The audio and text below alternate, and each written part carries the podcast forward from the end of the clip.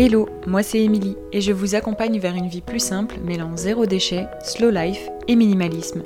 Le tout de manière bienveillante et positive. En 2016, j'ai pris un grand tournant dans ma vie en me lançant dans la réalisation de mes propres produits maison. Et tout s'est enchaîné super vite.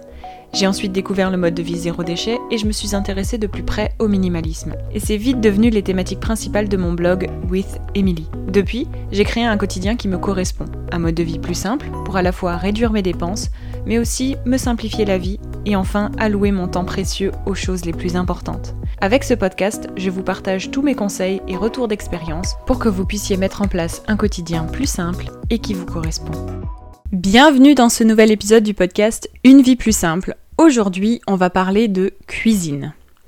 Une thématique étroitement liée aux économies du quotidien, mais aussi tout naturellement aux faits maison et bien sûr au zéro déchet, qui sont certains des grands piliers de la vie plus simple. C'est donc tout à fait normal que euh, je vous dédie un épisode au principe du meal prep. Mais vous allez me dire, c'est quoi le meal prep exactement? Alors, le meal prep, ça a pour principe de préparer à l'avance ses repas pour euh, pouvoir se nourrir de plats faits maison avec de bons ingrédients et surtout pour pouvoir s'assurer de manger de manière assez équilibrée au quotidien.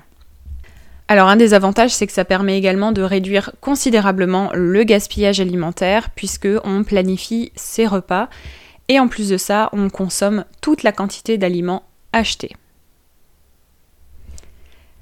Alors pour le petit côté, pour le petit côté historique, depuis l'apparition des boîtes de conservation type euh, Tupperware, Pyrex, etc., les meal prep ils ont vu le jour sous le nom des restes. Parce que au final, c'est un peu le même principe.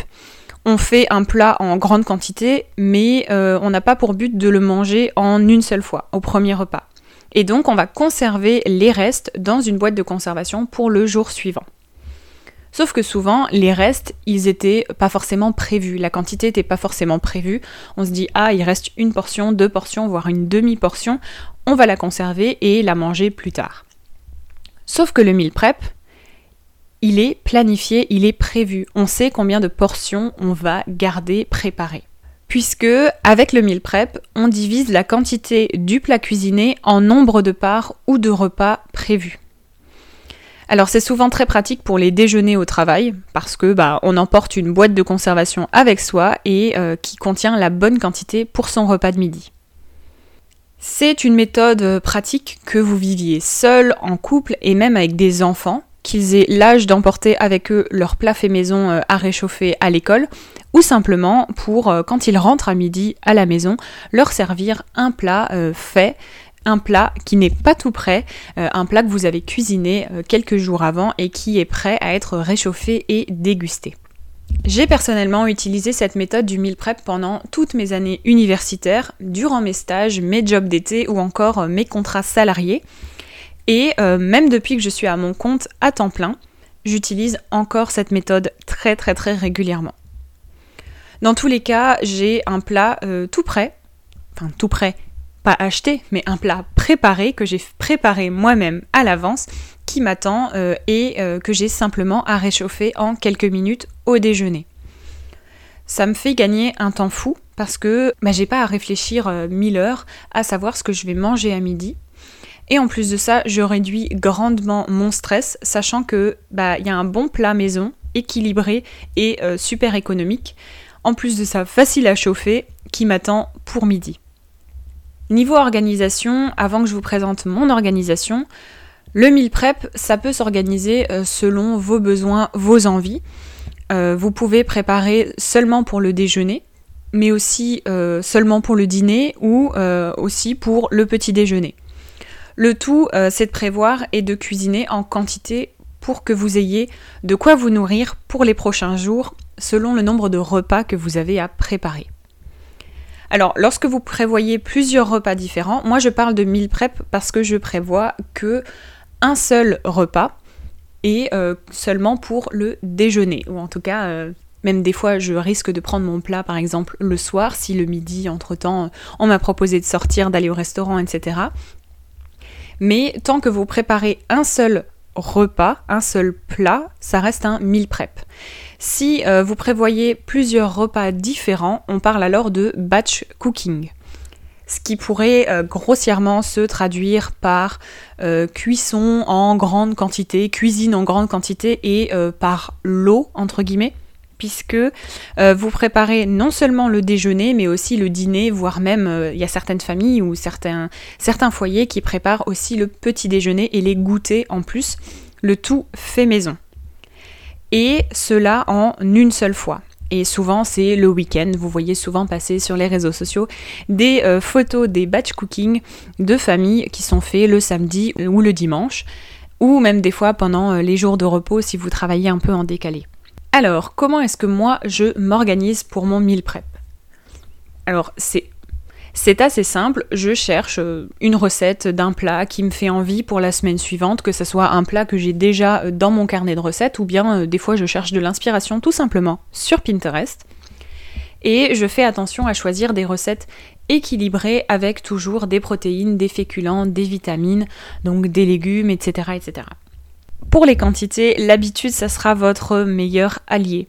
Au départ, pensez à choisir des recettes avec un nombre de parts assez importante suffisamment pour euh, permettre à chacune des personnes de votre foyer d'avoir chacun sa part, chacune sa part, euh, et ainsi tenir la semaine hors week-end, ou alors avec week-end si vous décidez aussi de euh, préparer les repas pour le week-end. Et ensuite, il faut trouver le temps pour cuisiner. Ne vous inquiétez pas parce que au final, vous gagnerez quand même du temps. Parce que oui, même si vous cuisinez pendant une heure ou deux heures le dimanche matin ou après-midi par exemple, vous aurez largement économisé le temps habituellement euh, dédié à la cuisine de tous les jours pour le repas du déjeuner seulement. Alors si en plus vous cuisinez vos repas du soir, vous allez économiser du temps encore plus et économiser de l'argent. Mais ça, on reviendra dessus après. Si vous avez pour habitude de ne pas cuisiner vous-même vos repas de midi, ce que je peux vous dire c'est que cette nouvelle habitude, si vous voulez vous y mettre, elle sera bien meilleure pour votre santé mais aussi pour votre porte-monnaie. Parce qu'il suffit de faire juste un seul calcul assez simple entre le prix normalement de vos euh, repas de midi, notamment si vous travaillez ou vous êtes en études et que vous allez acheter à chaque fois un repas euh, à midi, et aussi euh, le coût, tout simplement de votre repas de midi de manière préparée en meal prep, que vous divisez simplement par le nombre de parts que vous pouvez faire avec ce plat-là souvent, pour vous dire, même avec des plats très équilibrés, avec euh, de la viande, des légumes, des féculents, etc., mes repas me coûtent moins de 2 euros. Ça peut être euh, très bas comme coût. Alors imaginez euh, si vous multipliez ça par le nombre de personnes dans votre foyer, vos enfants, etc. Votre budget alimentation va largement être réduit. Pour vous parler d'une autre méthode d'organisation, je sais que certaines personnes préfèrent s'organiser de manière verticale, c'est-à-dire par jour, soit qu'ils vont faire en fait deux sessions de meal prep par semaine et ainsi cuisiner tous les repas pour la semaine en gardant des ingrédients frais. Souvent, ces sessions-là, elles sont organisées euh, le dimanche, on en a déjà parlé, pour euh, du coup les premiers jours de la semaine. Et il y a une deuxième session après, c'est chacun s'adapte hein, selon son emploi du temps, mais souvent c'est le mercredi euh, pour pouvoir préparer les repas pour la fin de semaine et le week-end.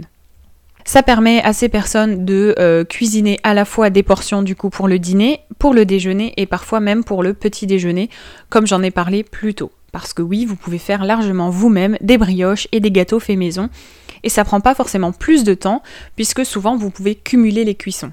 Et du coup, avec cette méthode-là, euh, vous avez toujours des portions de prêtes, qu'importe le jour de la semaine. Mais du coup, euh, parlons conservation. Parce que euh, je vous parle du fait de cuisiner des portions d'un coup pour toute la semaine, mais niveau conservation, bah, comment on s'en sort finalement? Alors pour les premières portions, vous pouvez simplement les garder au, réfrigérateur pour les, les conserver. Et pour les derniers jours de la semaine, vous pouvez soit les garder au réfrigérateur, soit encore les congeler pour limiter altération des ingrédients. C'est selon votre organisation, selon ce que vous. Euh, le feeling que vous avez finalement. Alors on en parlait au début, mais concernant les contenants dans lesquels conserver vos portions, euh, personnellement, je ne peux que vous conseiller des plats en verre comme les Pyrex, euh, les Duralex ou encore les plats VEC parce que le verre ne va pas contaminer vos plats lors de la conservation ou encore lorsqu'ils seront réchauffés au micro-ondes. Ce qui est, on va pas se le cacher, la manière de faire le plus souvent lorsqu'on emporte son plat au bureau, à l'école et même à la maison. Vous pouvez aussi, euh, concernant les plats de conservation, recycler vos bocaux en verre pour notamment des portions de soupe, de sauce, etc. C'est super euh, économique et en plus super compact. Moi j'avais l'habitude euh, quand j'allais au bureau d'emmener ma soupe dans un bocal, c'était super pratique. Moi j'étais sûre que ça n'allait pas couler. Mais aussi d'autres plats en sauce, etc pour pouvoir la verser dans, un, dans une assiette sur place. Alors oui, il faut que vous ayez de la vaisselle sur place au bureau ou à l'école, mais euh, c'est toujours euh, une bonne manière de euh, recycler et de conserver ses repas. Et justement, en parlant économique, j'ai dédié cet épisode au meal prep parce que selon moi, c'est un très bon moyen de réduire le gaspillage alimentaire, mais aussi parce que ça permet d'économiser sur le long terme tout en simplifiant son quotidien. Avec le meal prep, vous dédiez un certain temps à la cuisine. Donc on, on l'a déjà vu, c'est souvent le week-end.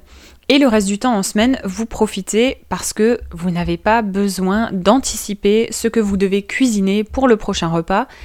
Et en plus de ça, vous ne gâchez ni de la nourriture, puisque normalement vous avez tout divisé par portion, ni de l'argent, puisque lorsqu'on gâche de la nourriture qu'on a acheté, c'est un peu comme si on jetait de l'argent par les fenêtres ou plutôt dans la poubelle. Euh, parce que bah on ne gaspille pas de nourriture. Ça va, vous suivez encore? Bref, le meal prep, ça demande un peu d'organisation, surtout au début quand on n'a pas l'habitude, mais euh, dès lors que vous avez trouvé votre rythme, votre habitude, que vous avez euh, noté des recettes qui vous donnent envie ou fait un peu votre, votre menu de la semaine, du mois, etc., qu'importe l'organisation que vous faites, tout ira euh, bien plus vite, bien plus facilement et euh, ça ira euh, comme sur des roulettes. J'espère que cet épisode a pu vous inspirer et vous donner envie de tester la technique du meal prep de la préparation des repas. On se donne rendez-vous dans 15 jours pour un prochain épisode pour d'autres conseils autour de la vie plus simple. En attendant, n'hésitez pas à partager cet épisode autour de vous et à mettre 5 étoiles sur Apple Podcast et même sur Spotify, puisque les notes sont désormais disponibles pour les podcasts sur Spotify. À bientôt! Merci d'avoir écouté cet épisode de Une vie plus simple jusqu'à la fin. Si vous avez apprécié, n'hésitez pas à vous abonner au podcast et à le partager autour de vous. Retrouvez toutes les notes et ressources mentionnées dans l'article dédié sur withemily.com. Et si vous souhaitez rejoindre la communauté, n'hésitez pas à vous inscrire à la newsletter depuis le site internet. Et je vous dis à bientôt pour un nouvel épisode de Une vie plus simple.